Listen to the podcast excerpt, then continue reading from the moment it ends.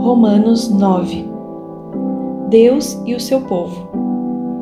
O que eu digo é verdade. Sou de Cristo e não minto, pois a minha consciência, que é controlada pelo Espírito Santo, também me afirma que não estou mentindo. Sinto uma grande tristeza e uma dor sem fim no coração por causa do meu povo, que é minha raça e meu sangue. Para o bem desse povo, eu mesmo poderia desejar receber a maldição de Deus e ficar separado de Cristo. Eles são o povo escolhido por Deus. Ele os tornou seus filhos e repartiu a sua glória com eles. Deus fez suas alianças com eles e lhes deu a lei, a verdadeira maneira de adorar e as suas promessas. Deus fez suas alianças com eles e lhes deu a lei, a verdadeira maneira de adorar e as suas promessas. Eles são descendentes dos patriarcas e, como ser humano, Cristo pertence à raça deles. Que Cristo, que é o Deus que governa todos, seja louvado para sempre. Amém. Eu não estou dizendo que a promessa de Deus tenha falhado de fato, nem todos os israelitas fazem parte do povo de Deus.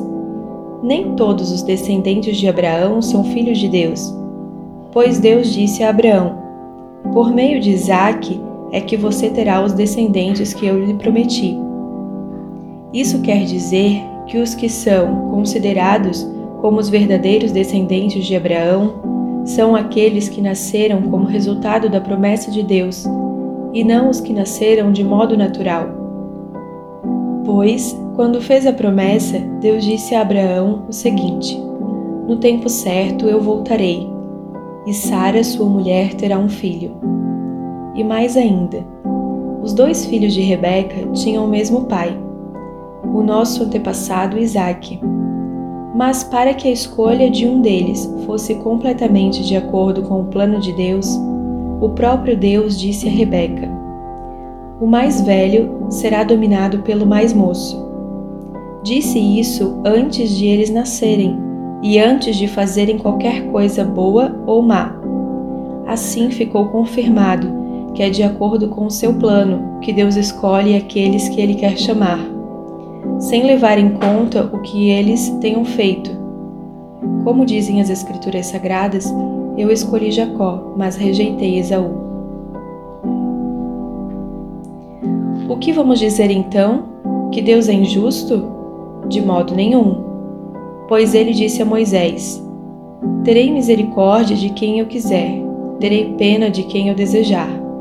Portanto, tudo isso depende não do que as pessoas querem ou fazem, mas somente da misericórdia de Deus porque, como está escrito nas Escrituras Sagradas, Deus disse a Faraó: Foi para isso mesmo que eu pus você como rei, para mostrar o meu poder e fazer com que o meu nome seja conhecido no mundo inteiro.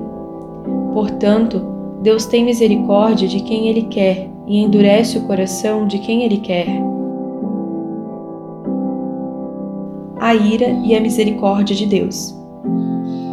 Alguns de vocês vão me dizer: se é assim, como é que Deus pode encontrar culpa nas pessoas?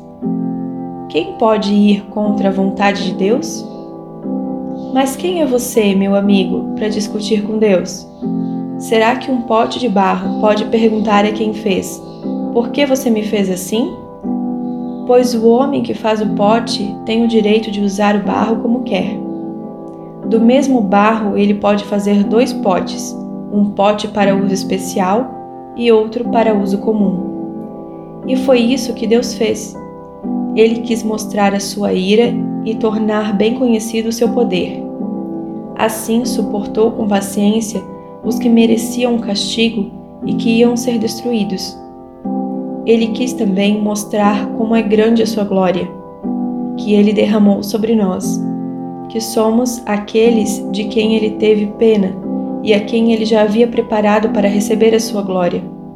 Pois nós somos aqueles que Deus chamou, não somente os que são judeus, mas também os não-judeus.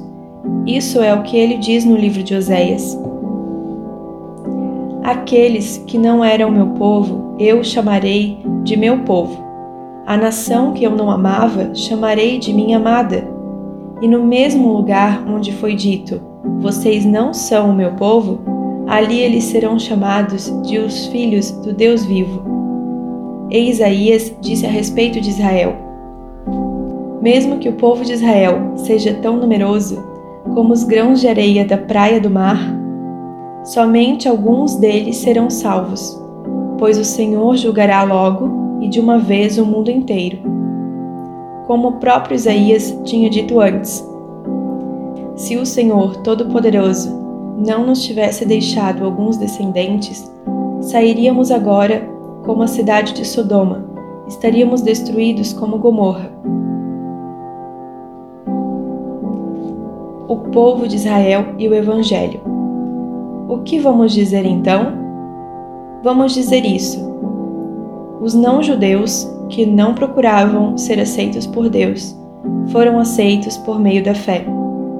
Porém, o povo de Israel que procurava uma lei para ser aceito por Deus, não encontrou o que estava procurando. E por que não? Porque eles procuravam alcançar isso por meio de suas ações, não por meio da fé. Eles tropeçaram na pedra de tropeço, como dizem as Escrituras Sagradas.